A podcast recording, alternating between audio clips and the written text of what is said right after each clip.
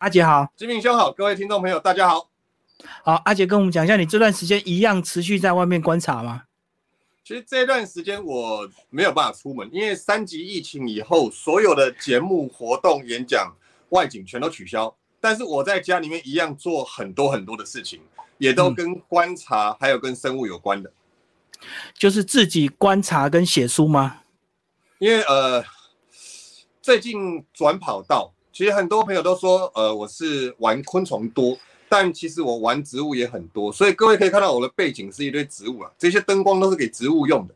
那这段时间就是好好的把我的新书给完成，另一方面就是把我书里面介绍的植物用各种不同的方式去实验跟栽培。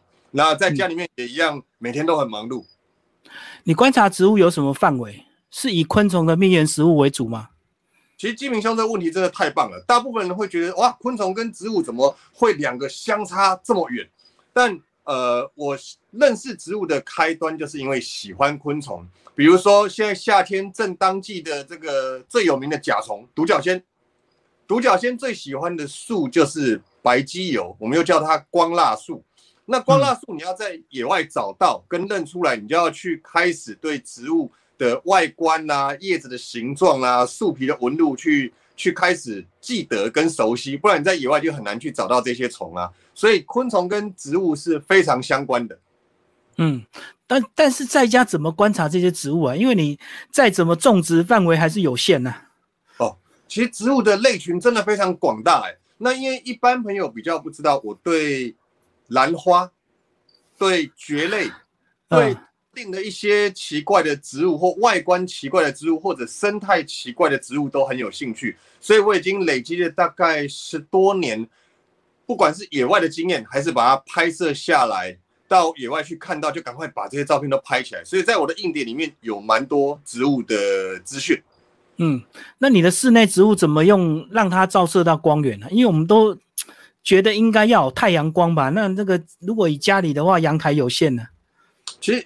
我的阳台是满的啦，但是因为现在时间比较晚，就很难把外面阳台的景致给大家看。可是各位可以看到我的房间，我的背后整个是灯火通明的。嗯，那火通明的原因就是有一些植物在育苗的阶段，用一般的日光灯，其实就可以足够让它变成从种子或者从小苗发芽到长到一定的程度。但如果你要把它再种植更大一点，让它体型大一点的话，这时候就需要特别光源的使用。那特别光源现在拜科技之赐，你在网络上面可以搜寻到很多所谓的全光谱的灯光。所以各你们可以看到，我后面有红的，有超白的，有各种颜色。那这些颜色就是因应植物，比如说有特别让它长叶子的光，也有特别让它开花的光，有促进成长的光。所以你看我背后有有很大棵的植物。像这个，所以是用色温来判断，那个好像鹿角蕨，对不对？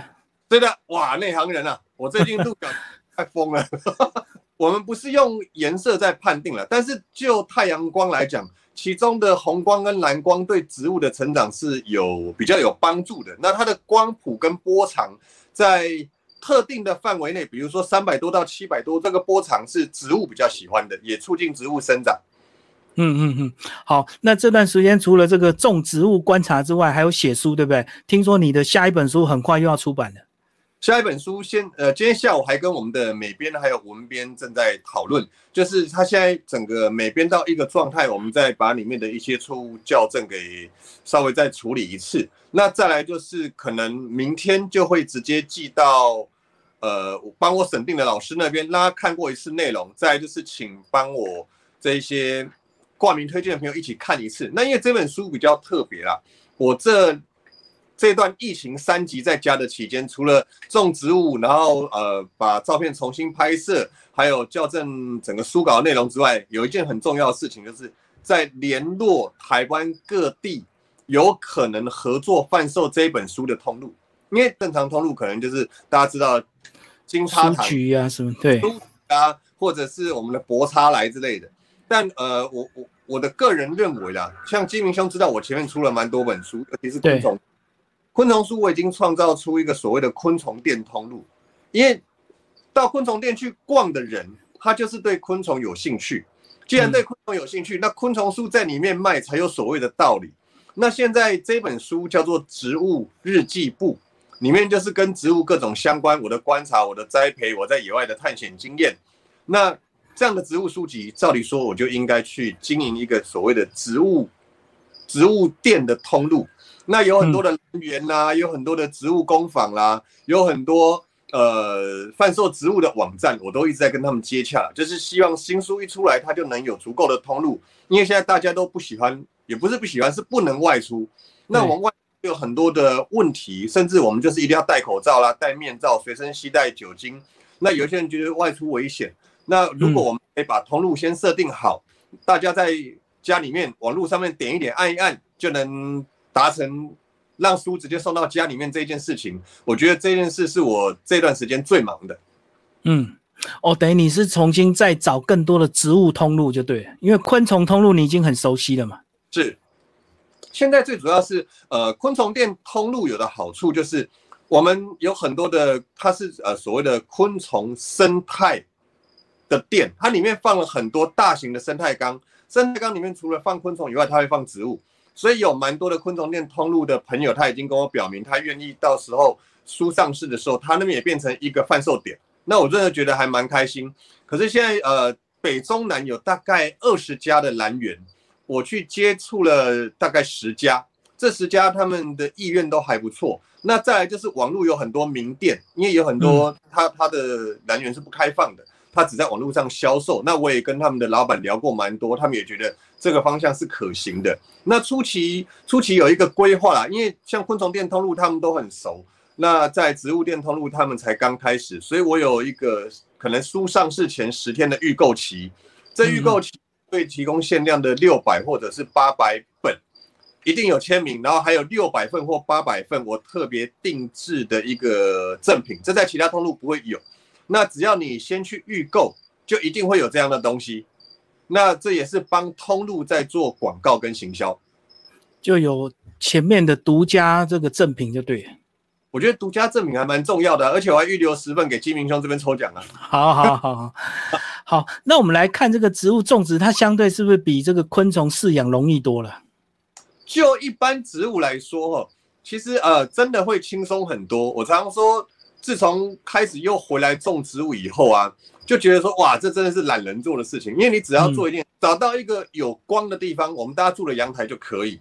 那再找到一个适合的植物，你只要负责一件事情，看它水够不够，浇水就好。因为你睡觉它还在长啊。可是昆虫不一样，昆虫要烦的东西真的还蛮多的。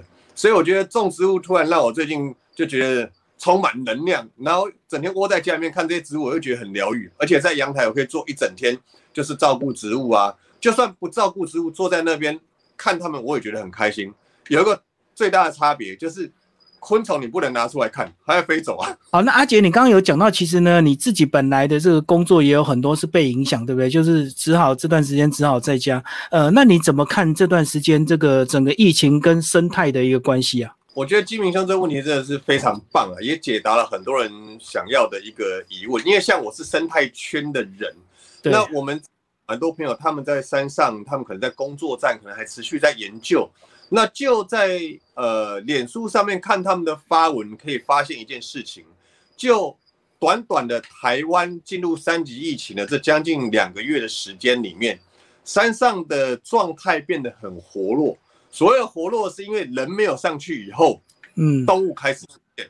那很多呃新闻报纸他们都会说，哇，太棒了，生态恢复了，很棒啊。其实生态没有恢复这件事情啊，生态一直都在，只是因为我们人很常上山。我举一个例子好了，我们今天到大雪山，大雪山它有很多条林道，那这些林道有它是开放的，那开放的林道大家可能车一停，就会大家三五好友啦，或跟家人去走走踏青啊。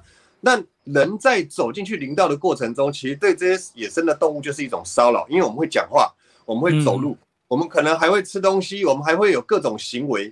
那这些动物它们就会躲到旁边去，因为它们会在旁边注意，甚至是跑掉。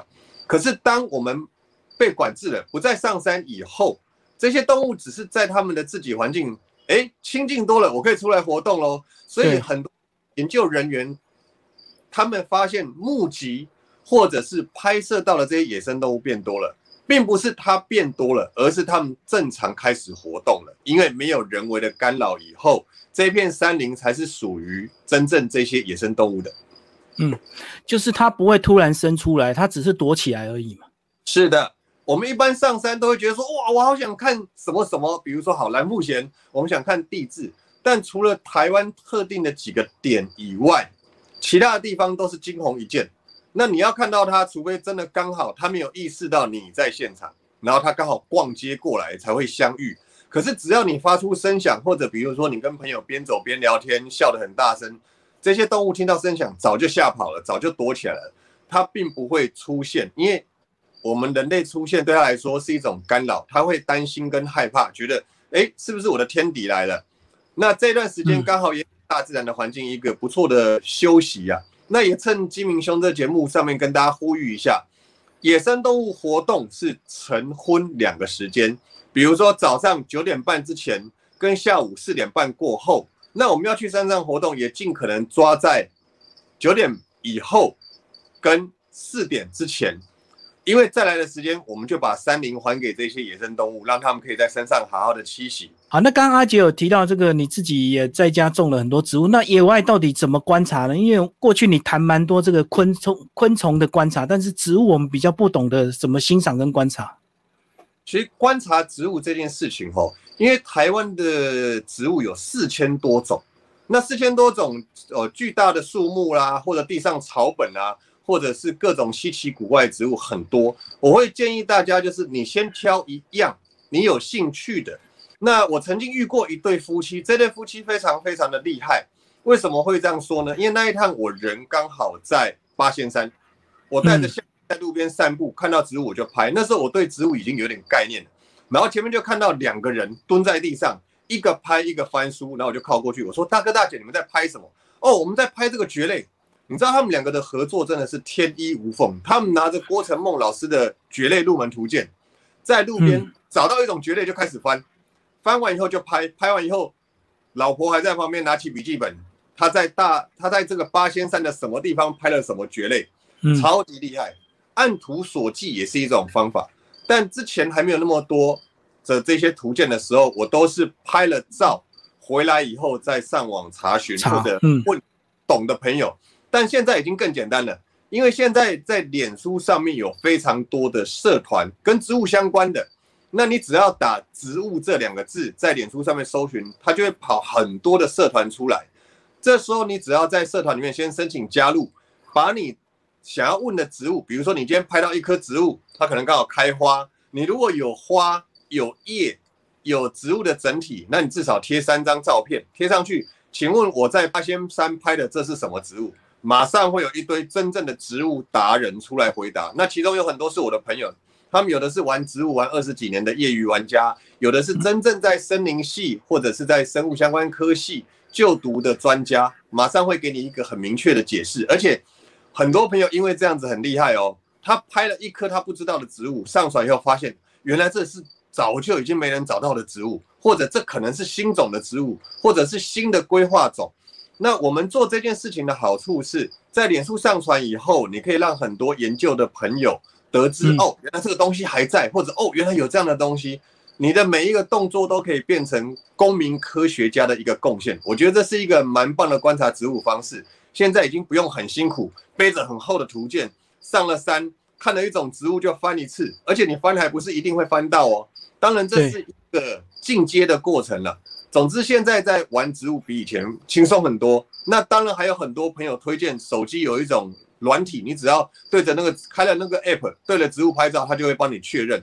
但那样的软体它还是有一些问题在，不是全对。所以我会觉得多方的探查。除了对图鉴，除了软体来使用，除了上网再跟这些专家高手请教，我想这样能会比较得到明确的一个答案，也比较让你的科普可以正确，不会用错误的资讯。嗯，而且我们观察植物是不是也要有正确的心态啊？就是以前有些人这个玩虫的时候，看到喜欢的虫就会抓回去饲养，我们现在慢慢的有一种观念，就是虫不能乱抓。那植物看到喜欢，可不可以挖回去种啊？这一点呢，我觉得金明兄提醒的非常好。其实我也曾经是那样的人，为什么是呢？因为那时候不懂，就觉得哎，这植物应该种种看，要等它开花，我们就会有很多过度的行为。所谓过度，就是这一棵好像不错，不然我带回家好了。那我们这个属于玩家心态。那还有很可怕的是所谓的商业心态哦，这个植物不错，地上有十颗，全部都拔一拔拿去卖，一颗卖两百，十颗就两千。那我觉得其实这些大自然的生物都是公共财，都是属于大家的。而且林务局、农委会他们也都有规定，森林的林木或者是森林副产品，我们不可以随意的采取。那刚才金明兄的提醒，我也在这边呼吁一下，我们对于这些植物的爱好，我们应该把它留在大地。我们进到森林里面，留下影像，不带走任何东西。我觉得这才是正确的做法。但有可能我们在山上会遇到有人采集，这时候你可以有礼貌的问，因为我们一定会遇到，一定会看到，就会有礼貌问：请问一下，你们是研究单位吗？因为通常研究单位会有所谓申请采集许可这件事情，农委会或者是林务局通过以后，才会让他们去做采集。采集会有研究的用途跟标的，所以我们都可以有礼貌的去做这件事情，而不要一开始就直接指责你们这块乱采植物。其实这样子也会让大家跑野外的心情变得不好。那嗯，有礼貌做任何事情，我们去关心这片土地，对台湾都是很好的。